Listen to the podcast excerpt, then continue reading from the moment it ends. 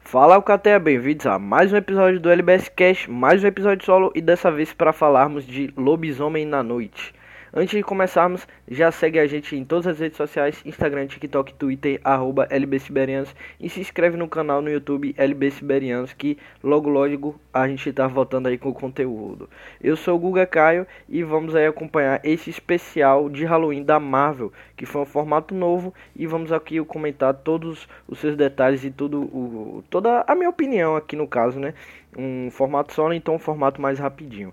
É, pra gente já começar, Lobisomem na Noite, como já falei, é um especial do Marvel Studios de Halloween dentro da cronologia Marvel, então não é uma história à parte, não é uma história antológica nem nada, ela tá na cronologia e ela faz parte da Marvel. É, é um modelo de distribuição que já vou deixando de antemão que é muito bom e pode ser o futuro da Marvel. Muito vinha se comentando sobre esse ser o modelo que vai substituir muitas das séries da Marvel, que eh, querendo ou não deram uma deram o que falar no público, sendo alguns personagens não tão necessário uma série de seis, nove episódios longos para contar a história, para não acabar enchendo linguiça, acabar com a história muito rasa, só para ter ali uma obra daquele personagem. Então, os especiais vieram aí com uma, encaixando com uma luva para um modelo da Marvel de ter vários modelos agora, né? Nós temos filmes, nós temos séries animadas, nós temos é, séries live action e agora nós temos especiais que são médias metragens, 50 minutos no caso do Lobisomem, e é um modelo magnífico e isso pode ir muito bem para frente. Alguns personagens que não necessariamente pode ter série,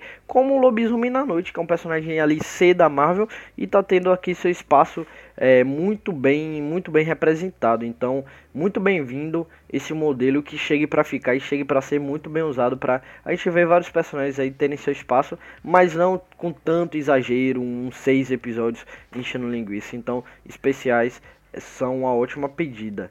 É, aqui nessa série nós temos uma Marvel é, extremamente criativa e desafiadora. Se antes a gente criticava que a Marvel ficava mais no mesmo, aqui não tem o que falar. A Marvel tá totalmente fora da casinha, puxou algo para é, muito fora da sua zona de conforto, muito diferente. Ninguém tinha pedido por isso e a Marvel foi lá e bancou para fazer. Trouxe aqui o Michael Giacchino, que nunca tinha sido um diretor assim, mas ele é, trabalhava já na Marvel, já nas trilhas sonoras dos filmes, do Homem-Aranha, de outros filmes, e faz um trabalho fenomenal. Então ele também é responsável pela trilha sonora desse, desse especial, mas ele é o diretor, ele é o principal cara desse especial aqui, dessa obra. Então, muito interessante que eles fizeram. É, o especial, eu ia falar série, mas o especial ele tem o seu estilo próprio. Ele se baseia em, em filmes, é, filmes de terror, aqueles filmes trash de terror dos anos 30, 40. Então tem toda a estética, toda a pegada, o, o, o, as falhas de, do filtro da filmagem, os erros, e é todo em preto e branco, e trilha sonora e tudo mais. É todo nessa estética, tem o estilo próprio dos personagens, tem é, sua pegada diferente, é muito diferente de tudo, de tudo que a Marvel já fez. E apesar é, de ter esse tron, esse tron, apesar de ter esse tom 30, anos 40, é, é especial se, se situa no, na época atual. Ele não é dessa época de, de, dos anos 40, ele é da época atual, se passa nos dias de hoje, só que numa maneira mais isolada ali, ele tá no mundinho dele e não fica procurando conexões. Só ali no iníciozinho que ele mostra ali é, mostra ali os Vingadores e fala que é a Terra dos Vingadores e cita, mas e o lado sobrenatural e o lado sombrio da, desse, desse mundo. Então é, é, é o que eu falei no podcast no vídeo sobre as repartições da Marvel agora nessa nova saga, na saga do multiverso. E nós temos todas as categorias, os núcleos. Esse é o núcleo sobrenatural. Aqui expressa mais uma vez nesse, nesse, nessa introzinha do Lobisomem na Noite, que é a Marvel trabalhando com o lado sobrenatural dela, que começou teve ali o Cavaleiro da Lua e agora tá tendo Lobisomem na Noite. Esses, esses personagens estão no mesmo núcleo ali do, do lado sobrenatural da Marvel, do obscuro, do, do, do sinistro, dos monstros, das coisas não tão explicáveis. Então, dentro do grande núcleo arcano, onde tem um místico lá com os magos, com as bruxas, com os feiticeiros, e temos o sobrenatural com as criaturas de terror da Marvel, com lobisomem, com fantasmas, com demônios, é, vampiros. Então essa, esse lado sobrenatural ele vai ganhar muita força, vai vir Blade aí e quem sabe aí no futuro um Filhos da Meia-Noite e tendo a presença do é, lobisomem é, seria muito muito interessante. Então esse núcleo sobrenatural ele vem sendo trabalhado e trabalhado de uma maneira muito boa porque Cavaleiro da Lua até então é minha série favorita do ano da Marvel. E Lobisomem na Noite eu amei, já adiantando aqui para vocês. Nós temos o protagonista Jack, que é um protagonista assim mais centrado, ele começa mais caladinho e, e, e quando ele chega ali se apresentando, ele é um cara mais humilde, mais na dele, tem as pinturas faciais. Eu gostei muito da personalidade do ator, do Gael Garcia Bernard. Eu acho que é assim o nome dele, Gael Garcia. É, ele eu gostei muito dele no personagem e achei que combinou bastante é, acho uma boa escolha deles, né? E temos ali todo o núcleo dos personagens. Temos o Ted, que é um homem coisa. Temos a Elsa. Temos os outros caçadores. Então, esse núcleozinho que eles fizeram aqui pro Lobisomem na Noite, eu curti bastante. É, achei que foi uma coisa bem diferente e bem a somar com o universo Marvel. Então, gostei pra caramba. A trilha sonora não tem muito que a gente falar. É o Michael Giacchino. Ele tá mandando bem demais aqui. Ele, ele é, tem essa. A trilha principal do filme. É, ela é uma trilha mais assim. Numa vibe mais assustadora, mais soturna. Eu amei demais. Tem alguns momentos que pega a referência dos anos 40 com algumas músicas.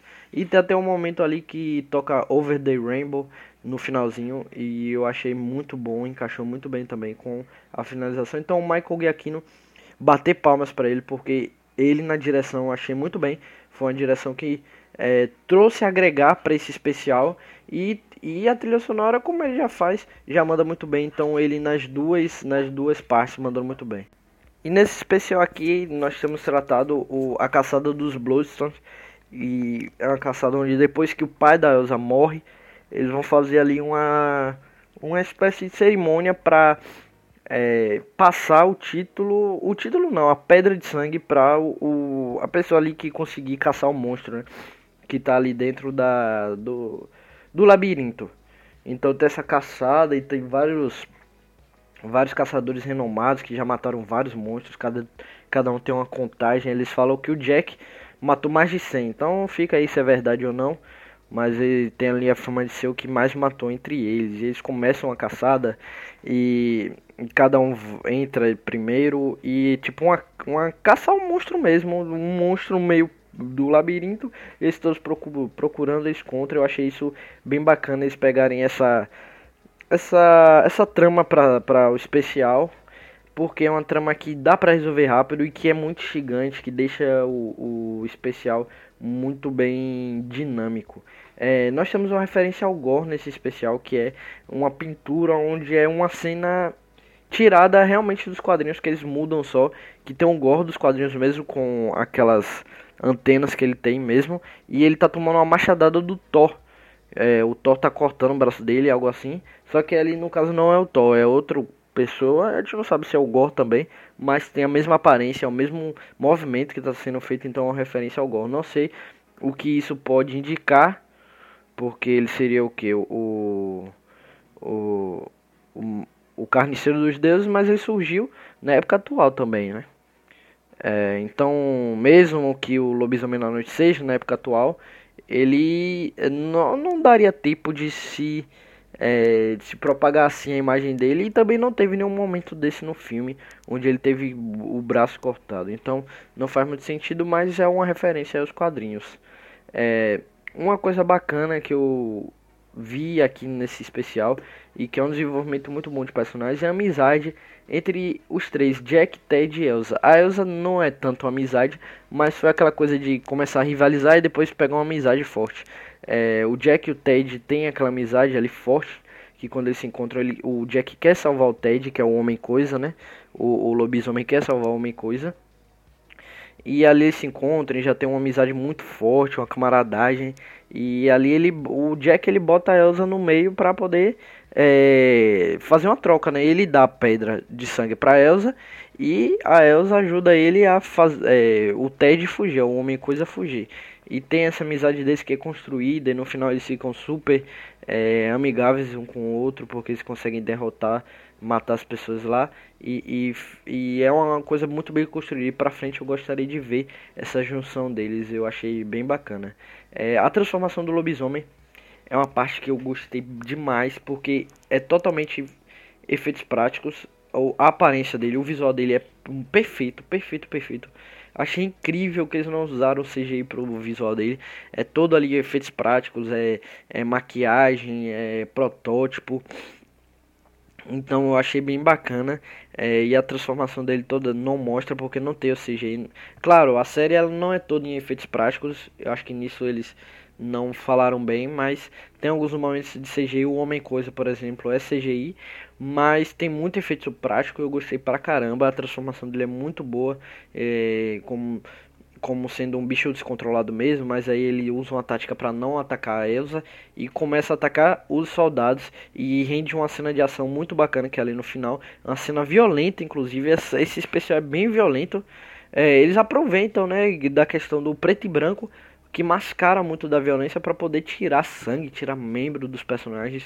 Então o lobisomem ele é bem violento mesmo, ele arranca os pedaços, ele corta a pessoa, tira as partes. Então é, é, eles aproveitam bem do, do da, da estética preto e branco para fazer uma coisa bem sangrenta, bem sangrenta mesmo. É, a cena de ação é muito boa, o lobisomem ele usa muitas é, como é que eu posso falar, piruetas, pula muito, é forte pra caramba. É, eu achei bacana, é um personagem que vai agregar muito ao universo Marvel e nesse especial aqui ele deu um show. É, a finalização ali, como eu falei, toca Over the Rainbow e as coisas começam a ficar em cor, em cor mesmo, tudo fica colorido. É, antes a pedra, a pedra de sangue era a única coisa que tinha uma cor, é, fora o preto e branco. Porque antes era tudo preto e branco, mas a pedra de sangue ela brilhava vermelho mesmo assim. Era que nem no WandaVision, onde a gente tinha. A gente tinha no segundo episódio, se eu não me engano. Isso, no segundo episódio, é, um avião entra no Rex, que na verdade era um drone, vira um aviãozinho de brinquedo e ele tem cor, ele é vermelho. Tudo é preto e branco, mas o aviãozinho tem cor.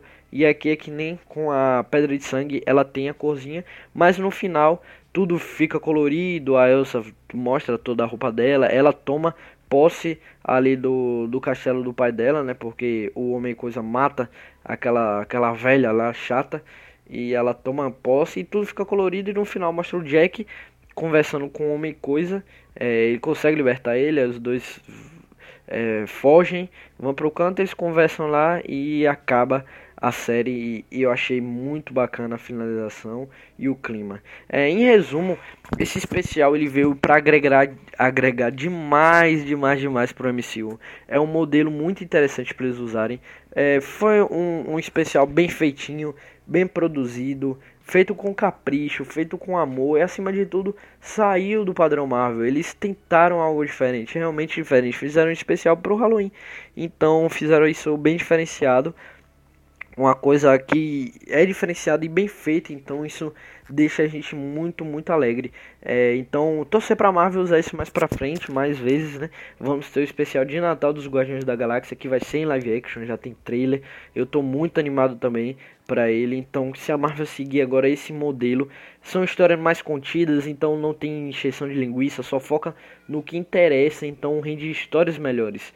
Então, os personagens que não tiver é, necessidade para uma série gigantesca, você pode fazer muito bem especial que vai desenvolver a história dele. Eu conheço agora o lobisomem. Eu sou apegado agora com o lobisomem por causa desse especial de 50 minutos. Então, um modelo muito bem-vindo. Que por favor, Marvel, por favor, Kevin Feige use bastante, use e abuse desse modelo. Porque a gente pode ter vários filmes média-metragem, vários filmes média-metragem que vão dar histórias interessantíssimas que pra gente assistir, repetir e assistir rapidinho e comentar com os amigos. Então vai ser muito bom. Além de ter séries também, a gente quer ver séries, mas esses especiais vão agregar demais pra Marvel. E Lobisomem na Noite é uma surpresa muito grata. Michael Giacchino tá de parabéns mais uma vez.